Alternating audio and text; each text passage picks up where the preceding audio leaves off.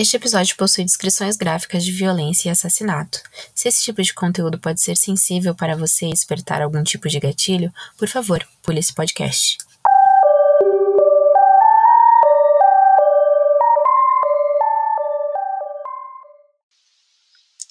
Bem-vindos, passageiros, a mais um episódio. A estação de desembarque a seguir é a estação do crime. Estejam preparados, olhem por cima do ombro antes de descer, porque este destino só é seguro para aqueles que gostam de ouvir histórias de crimes reais. Galera, desculpa a seriedade nessa chamada, mas é que essa foi uma ideia, uma sugestão de um amigo e ouvinte, o Wanderson Maciel. Eu prometi que tentaria fazer essa chamada para ver se ela ia pegar, e eu gostaria de saber realmente o que, que vocês acharam. Eu gostei, confesso que eu gostei bastante. Quando eu criei o podcast, a minha ideia era mais uma estação de rádio, né? Não uma estação de trem.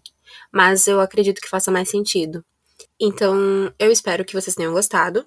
Eu trago também uma novidade, além de novamente falar que eu vou me esforçar para produzir mais episódios, um, um, período de tempo não mais curto, né? E não tão espaçado de tempo. Uh, mas a novidade é outra. A novidade é que agora a gente está na Orelo. Você não sabe o que é Orelo?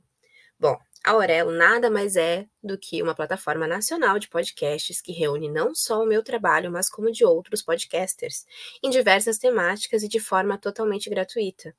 Só que o diferencial dela é que ela oferece uma pequena remuneração para quem está produzindo essa, esses episódios. E você sabia que nenhuma outra plataforma oferece isso? Bom, se você está nos ouvindo pelo Spotify ou qualquer outro tipo de plataforma, para tudo, baixa o aplicativo da Aurelo e nos escuta por lá. Tá, zoeira. Pode continuar ouvindo por onde você está. Mas na próxima, baixa o aplicativo, nos escuta, contribua, nos ajude. Incentive, né, um podcaster. Porque dá trabalho criar, gente, dá um, dá um trabalhinho. E é. Dá um trabalho, mas é maravilhoso. Sabe aquela pessoa que gosta de sofrer? Reclama, reclama, mas gosta. É isso aí.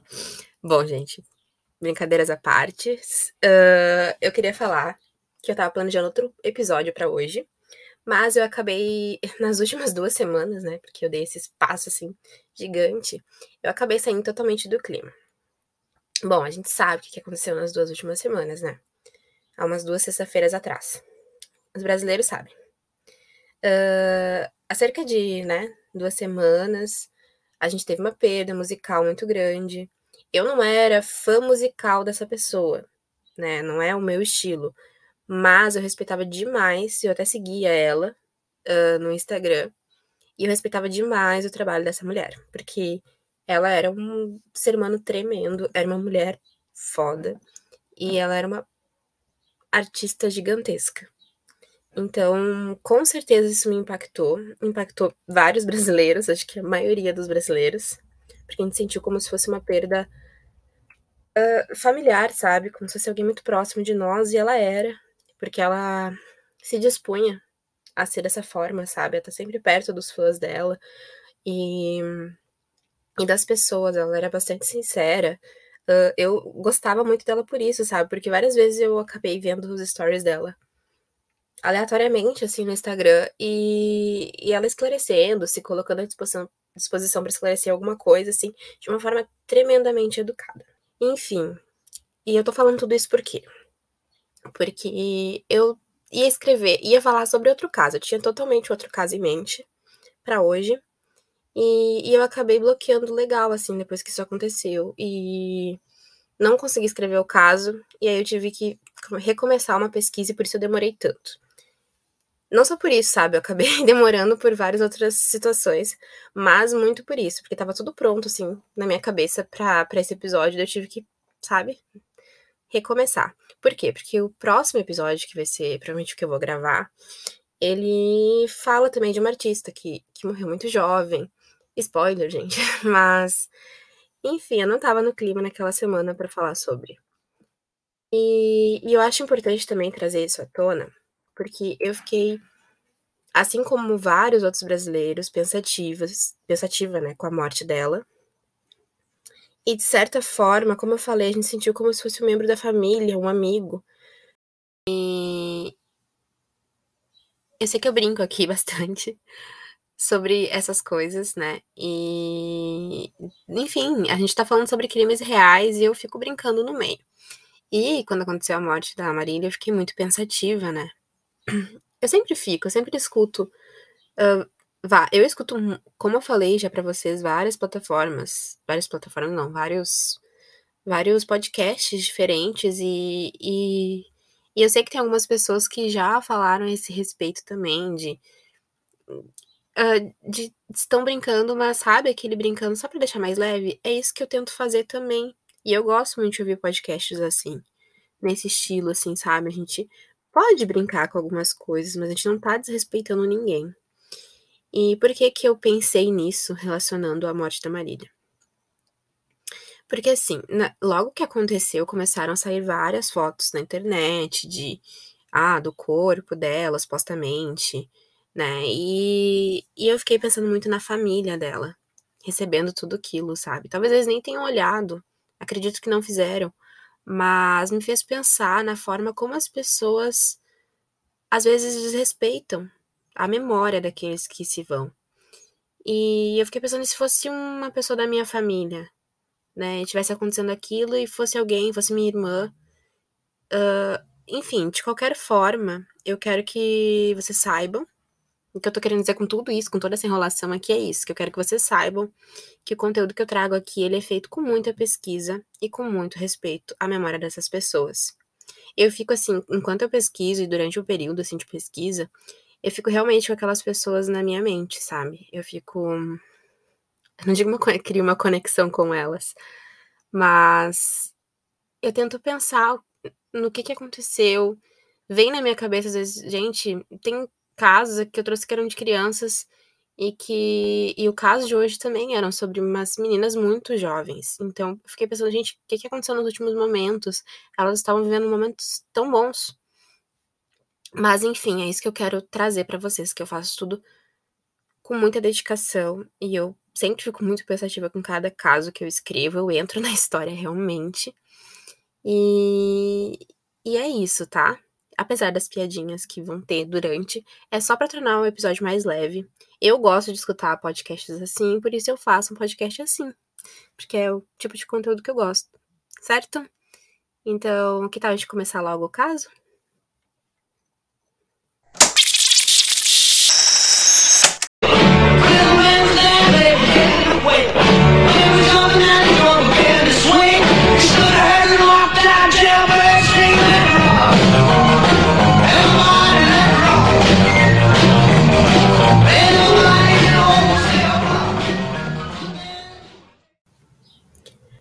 Década de 50, a TV de tubo colorida se popularizando e mudando a forma das pessoas enxergarem o entretenimento. O livro O Apanhador no Campo de Centeio é lançado e se torna sucesso entre os adolescentes americanos. Um coração artificial é usado pela primeira vez em um ser humano. A Miss Brasil Baiana Marta Rocha não consegue o título de Miss Universo por ter duas polegadas a mais nos quadris. Astrônomos anunciam que o universo nasceu de uma gigantesca explosão cósmica. Elvis Presley bate o recorde de audiência em uma apresentação na TV. E falando no rei, em 15 de novembro de 1956 é lançado o filme Love Me Tender. Em dezembro, em 28 de dezembro do mesmo ano, após assistirem ao filme, duas irmãs desaparecem numa noite fria de inverno em Chicago, Illinois.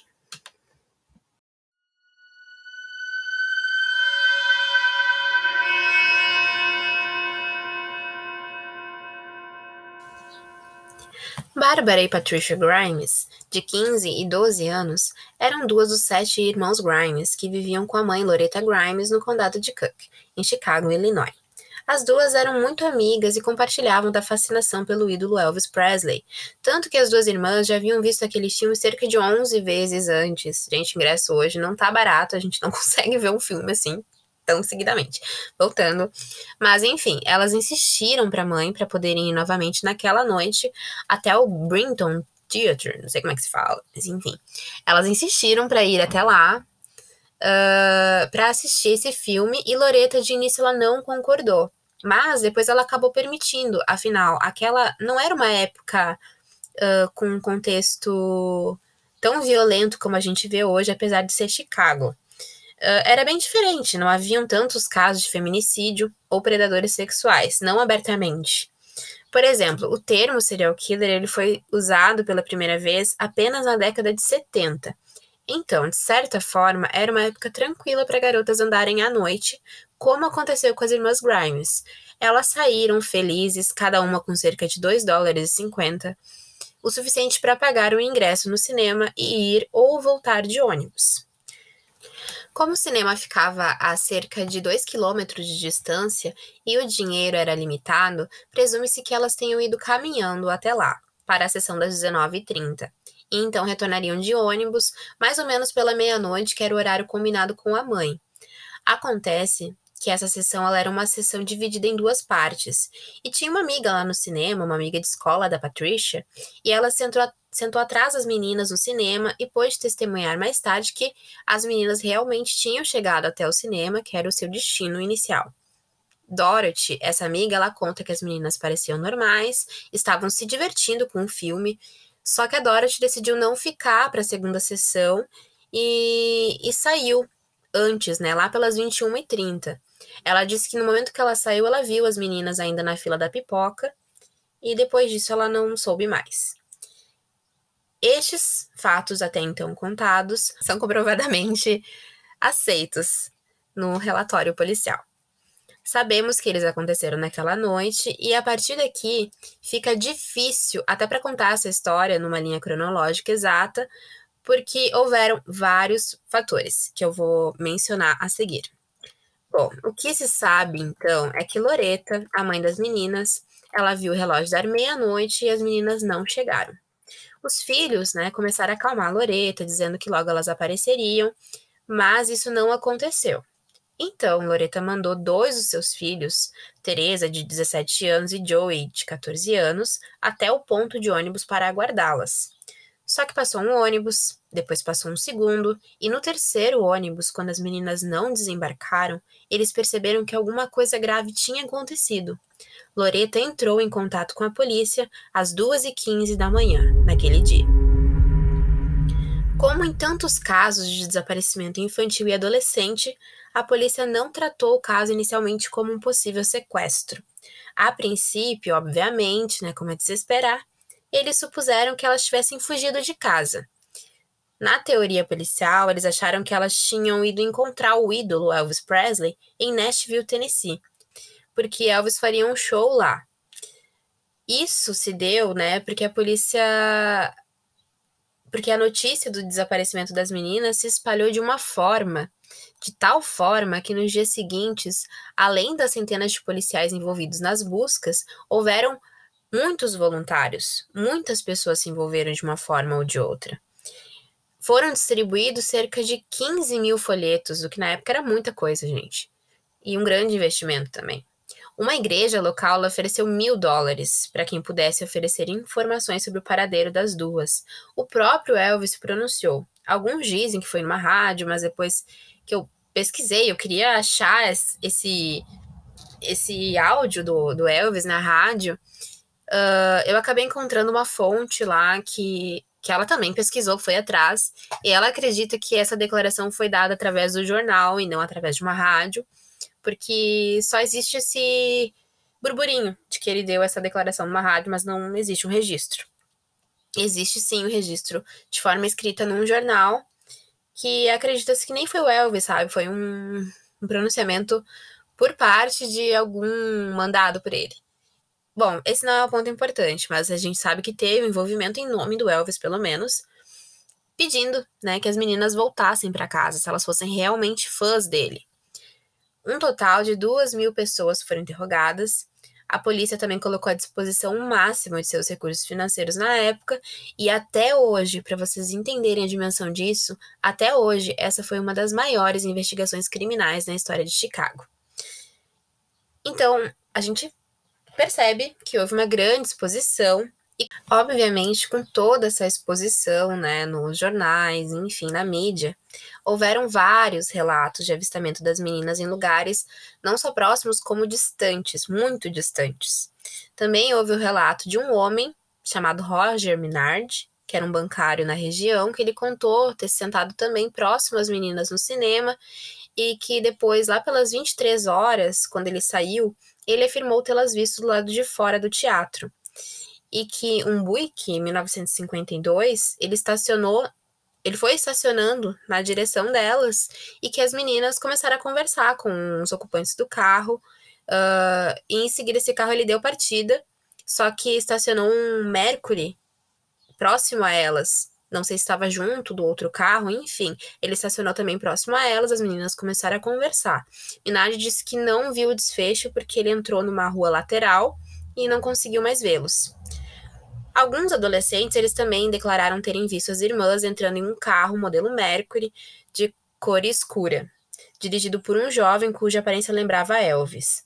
Um homem chamado Stanley Zidarsky, né, ele estava vendo TV na sua casa que ficava na rua Archer. Enfim, eu não sei pronunciar, a gente vai estar tá cheio de pronúncia errado aí, mas tá tudo certo. Enfim, ele, ele morava assim praticamente em frente pro teatro. E aí que ele ouviu esse barulho de carro, de motor, e e ele levantou para ir olhar, ver o que que era, e ele afirmou que viu uma garota do lado de fora, muito parecida com Barbara Grimes, conversando com um homem que parecia ter cerca de 20 anos, 1,80m de altura, cabelos louros e longos, e que vestia uma jaqueta militar de cor muito clara. Próximo dali tinha uma outra garota que, que segundo ele, se parecia muito com Patricia Grimes, e ela estava conversando com outro jovem, e no meio do e, e no meio fio Havia também o Mercury preto, Mercury, tá tudo enrolado, mas é isso aí. Enfim, no meio fio havia um Mercury preto, com mais dois homens dentro do carro aguardando. Stanley disse que após isso ele voltou a assistir televisão de boas lá, e dez minutos depois ele viu um barulho do carro se afastando. Em contrapartida isso, tem um guarda de segurança chamado Jack Franklin que relatou que viu as meninas por volta da meia-noite próximo ao Central Park Avenue uh, e que se ofereceu para levá-las até em casa, mas que elas recusaram. Várias pessoas alegaram terem visto Barbara e Patricia pegando um ônibus. Um motorista afirmou tê-las deixado num ponto de desembarque, mas não se lembrava qual. Uma amiga de Patricia Catherine Burak supostamente viu Patricia passando por um restaurante no dia seguinte, em 29 de dezembro. Segundo ela, Patricia estava com duas meninas que ela não conhecia. O proprietário de um restaurante em West Madison, no dia 30 de dezembro, viu duas meninas muito parecidas com Bárbara e Patricia. A mais nova, segundo ele, cambaleava, parecendo bêbada ou doente. Elas estavam acompanhadas de Edward Bedwell, sobre o qual eu vou falar mais à frente. E esse restaurante ficava apenas 9 quilômetros do Brinton Theatre. Uh, dois jovens, Lornan e Earls Astro, estavam dirigindo na noite do desaparecimento, quando eles viram as duas garotas descendo a 35ª rua, a apenas alguns quarteirões de casa por volta das 23h30. Ele disse que as duas elas pareciam completamente normais e felizes. Gertrude Kovacs, que morava a seis quarteirões do teatro, afirmou ter ouvido uma garota gritando dentro de um carro que estava descendo a Avenida Archer por volta das 23h30. Bom, gente, resumindo, tá? Vou respirar agora. Claramente houveram muitos avistamentos e relatos, grande parte era reportada por carta e telefonemas direto para a mãe das garotas Loretta Grimes, que estava auxiliando a polícia de perto. Obviamente, a gente não consegue criar uma linha do tempo com isso, porque tem muitos relatos que ocorreram ao mesmo tempo. Tem relatos que ocorreram muito distantes um do outro, em horários semelhantes, então é bem complicado, né? Conseguir filtrar. E esses foram apenas alguns, houveram muitos outros. Uh, com certeza a gente não pode considerar a maior parte deles verdadeiros, né?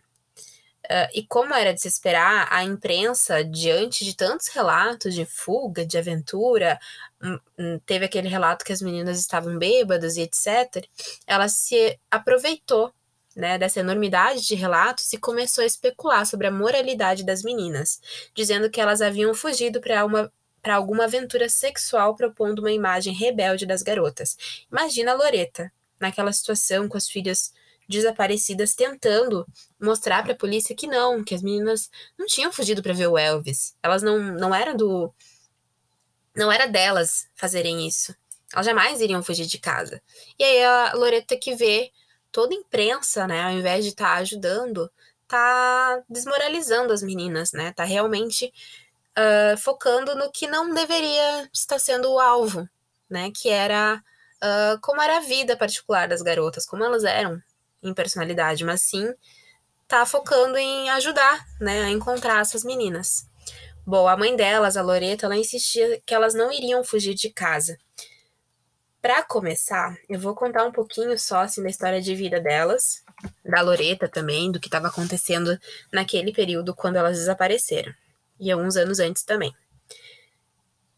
Bom, primeiro fato, né, de que elas saíram cada qual com 2,50, 2 dólares e 50, o que mal dava para os ingressos e ônibus para retornar. Depois que elas eram conhecidas como meninas muito responsáveis, Loreta confiava demais nelas. Por quê?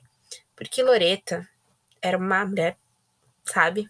Pensa numa mulher assim exemplar. Ela era divorciada, isso na década de 50, que não era uma coisa muito bem vista, né? Na época, o marido dela já tinha uma outra, uma outra família, e, e não ajudava com os filhos. A, a Loreta, ela trabalhava sete dias por semana, ela quem sustentava os filhos com o próprio trabalho. Ela já tinha perdido uma filha, a filha mais velha, alguns anos antes, dois, três anos antes, por causas naturais. E, e as garotas, assim como todos os filhos, eles respeitavam demais a mãe por suas batalhas. Bárbara, inclusive, ela já trabalhava em uma loja junto com uma outra de suas irmãs, e todo o salário que ela recebia ia diretamente para a mãe. Uh, ia todo para casa, não sobrava nada para ela. Isso outros irmãos faziam também. Tudo isso para estar tá ajudando ali a sustentar aqueles irmãos, a família. Enfim, no Natal, Bárbara e Patricia, elas tinham ganhado de presente cada uma um rádio portátil.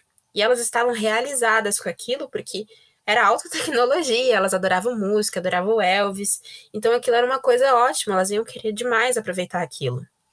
No sábado seguinte, em 31 de dezembro, Patricia faria 30, 13 anos, faria 31 anos, faria 13 anos e tinha uma festa planejada.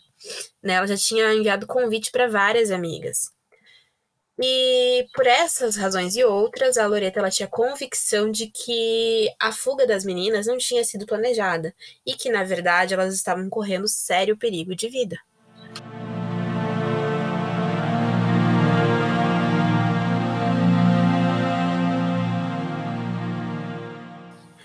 Por cerca de um mês, a polícia ela continuou lidando com o caso como se fosse um, uma fuga, um desaparecimento apesar da insistência de Loreta pelo contrário. Foi então que, em 22 de janeiro de 1957, numa noite fria de Chicago, um homem chamado Leonard Prescott estava dirigindo quando avistou o que parecia ser manequins no acostamento. Ele ficou desconfiado, mas seguiu reto e foi para casa. Ele estava meio perturbado com o que tinha visto e decidiu contar para a esposa. E ela o aconselhou a retornar e se certificar né, de que realmente eram manequins. Para isso, ela o acompanhou, e quando eles voltaram no acostamento e visualizaram aquelas duas figuras pálidas, a esposa de Leonard engasgou e disse que eles precisavam procurar a polícia imediatamente. Os manequins eram, na verdade, os corpos de Patricia e Barbara Grimes. Elas estavam nuas e deitadas de forma estranha. Como Patricia, uh, com Patricia, ela estava de de bruços sobre o corpo da irmã Bárbara, que estava deitada de lado. Elas pareciam ter sido jogadas ali como lixo, descartáveis. E é impressionante a quantidade de pessoas no local após a notificação. Não só a polícia, mas a imprensa e curiosos. Tem uma foto em específico que chamou demais a minha atenção, porque claramente tem várias pessoas ao redor dos corpos tirando fotos e todos alterando. Para mim foi muito agonizante de ver eles estavam alterando aquela cena do crime, obviamente. Naquela época, essa preservação da cena do crime ela não era tão relevante ainda. Hoje a gente sabe o quanto isso é importante. Mas eu queria só mencionar isso porque chamou demais a minha atenção. Era muita gente mesmo. Na rua onde estavam os corpos, uh, tinha uma fileira de carros gigantesca. Eu acredito que ali não era só imprensa, não. Provavelmente tinham muitos curiosos. Estava liberado, sabe? Então, eu vou postar mais tarde no Instagram, junto com outras fotos das meninas, das meninas não, é do caso, e para vocês verem, tá? Mas vamos seguir com a história. No necrotério, as coisas elas ficaram ainda mais misteriosas e complicadas.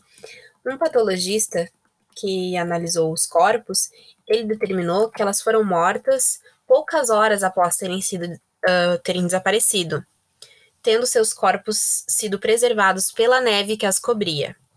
Ele chegou a essa conclusão pelo conteúdo nos estômagos delas. Patricia não tinha nada no estômago porque ela não jantou naquela noite, não comeu nada. Já a Bárbara, ela tinha a refeição não digerida feita no jantar em casa no dia do desaparecimento.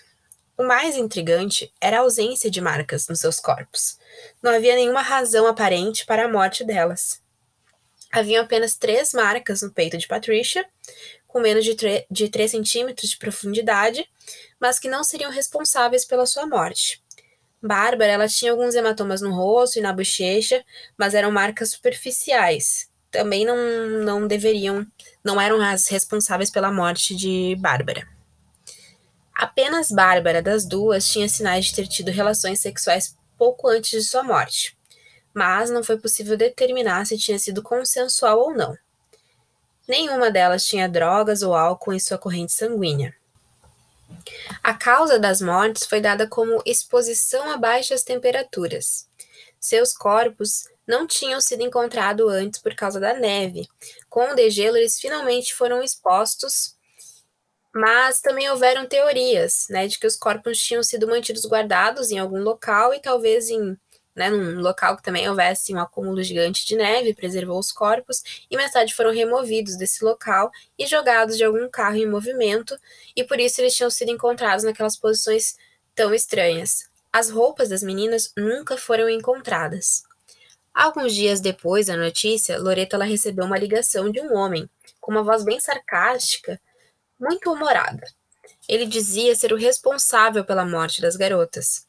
O que diferia essa ligação de tantas outras que Loreta estava recebendo, já tinha recebido, foi que o homem apresentou um detalhe sobre Patricia que não havia sido divulgado para a imprensa. Ele disse que enquanto ele despia Patricia, ele percebeu que ela tinha os dedos dos pés cruzados. A mãe delas, Loreta, sabia que a filha, quando ficava nervosa, ela tinha esse hábito de cruzar os dedos dos pés. Claro que no momento em que os corpos foram encontrados, os dedos de Patricia já não estavam naquela posição mencionada, mas Loreta acreditava que aquele homem poderia realmente ter sido o assassino de suas filhas. Bom, é de se imaginar que, apesar do desfecho triste, a mãe das garotas pudesse finalmente vir a ter um pouco de paz né, depois da descoberta. Mas, ao invés disso, o caso continuou a atormentá-la, não apenas pela dificuldade da polícia em encontrar um culpado, mas porque a imprensa da época era impiedosa. Mesmo após a descoberta dos corpos, eles passaram a descrever em jornais uh, os acontecimentos de forma inverídica, presumindo que as meninas haviam saído para uma aventura sexual que deu errado. Eles as descreviam como adolescentes rebeldes, que entravam em carros de homens estranhos. O próprio enterro foi um circo de horrores. Conta-se que Loreta desmaiou duas vezes durante, e que a imprensa aproveitou aquele momento para tirar fotos e entrevistar as pessoas que estavam presentes no enterro. Total desrespeito. Não que a imprensa hoje tenha mudado muito, né? Mas. Bom, com o passar do tempo, ao invés do caso esfriar, ele seguiu sendo incessantemente noticiado.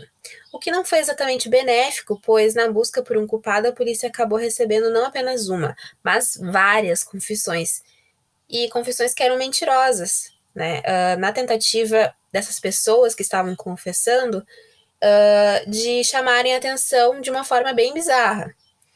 Apesar de toda essa bagunça no caso, toda a bagunça desde o início, haviam alguns fatos que podiam, de alguma forma, ter uma ligação com o ocorrido. E, gente, é difícil tirar fatos dessa história, porque tem muito disso que me diz, alguém viu lá, outro viu aqui, e eu sei daqui, entende? É muito difícil mesmo. porque tem a maior parte desse caso é, são suposições, mas uh, coisas que realmente ocorreram. Cerca de um ano antes, três meninos ali da região, eles foram espancados, mutilados, despidos e jogados na rodovia. Tava de uma forma diferente das meninas? Tava. As meninas não foram espancadas, mutiladas. Enfim, tinha um dos meninos que eles estavam com a, que ele estava com a cabeça esmagada. Então foi bem violento mesmo. já com as meninas, realmente, foi uma coisa em que a polícia, que, que os patologistas, eles acabaram não encontrando uma causa exata para a morte delas. Eles julgavam até que o assassino era um cara muito inteligente. Né? E que, porque eles não. Eles acreditaram que talvez fosse por exposição ao frio. Mas tudo era muito estranho.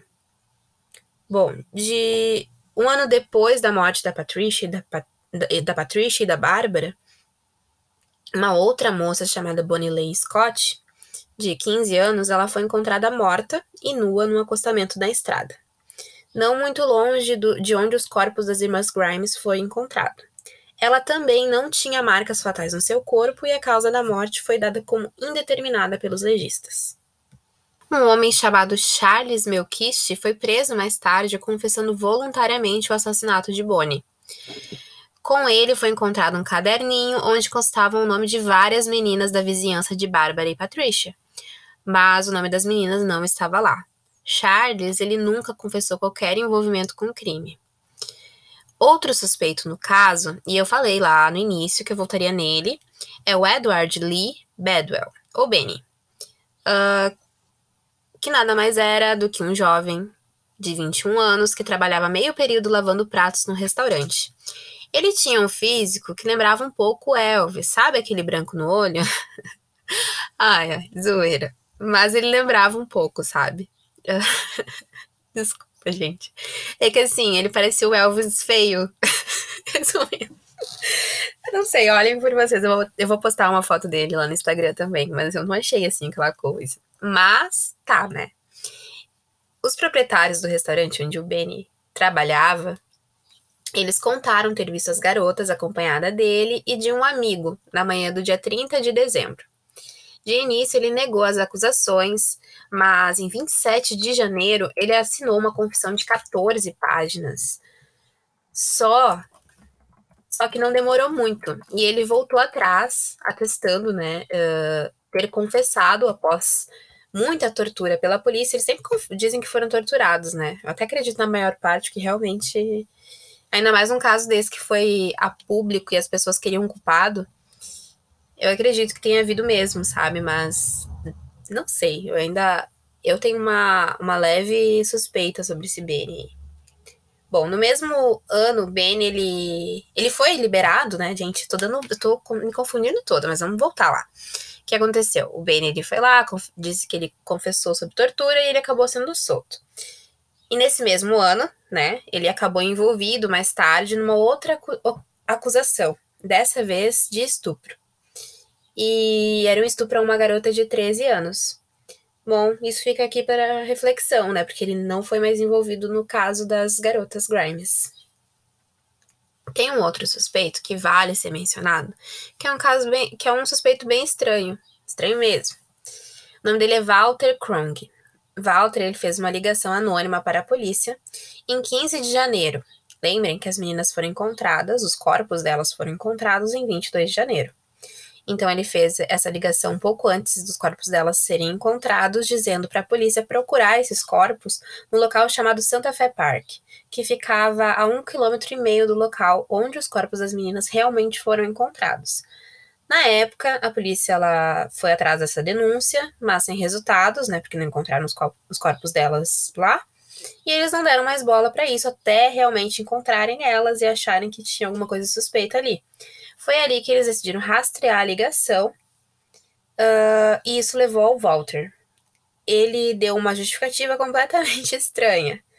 Ele negou ter qualquer envolvimento com a morte das meninas e disse que teve uma visão sobre onde poderia encontrar os corpos, sendo que essa visão era um dom, né, passado por gerações de família.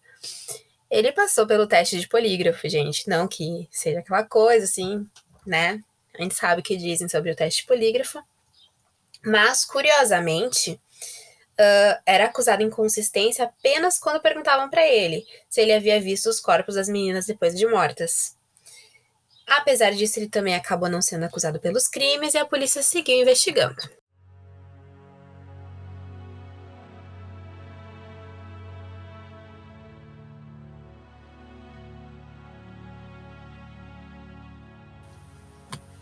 A polícia ela seguiu investigando, mas tudo parecia dar num beco sem saída. Havia uma sucessão de erros causados pela polícia, a começar pelo início da investigação, aquela contaminação que eu falei né, na cena do crime, a mídia que acabou incentivando centenas de denúncias mentirosas, o que pode ter dificultado a polícia de realmente ir em direção às denúncias mais claras. Além disso, havia um rumor de discordância entre os próprios legistas que examinaram os corpos, quanto ao momento exato em que as meninas haviam morrido. Nada, após o avistamento delas no cinema, atestado pela amiga Dorothy, pôde realmente ser confirmado. As pistas seguiram sem levar a lugar algum. Loretta Grimes faleceu em 1989, sem que o assassino de Barbara e Patricia fosse encontrado. As garotas descansam hoje no cemitério de Santo Sepulcro, em Worth, Illinois, ao lado da irmã mais velha falecida dois anos antes.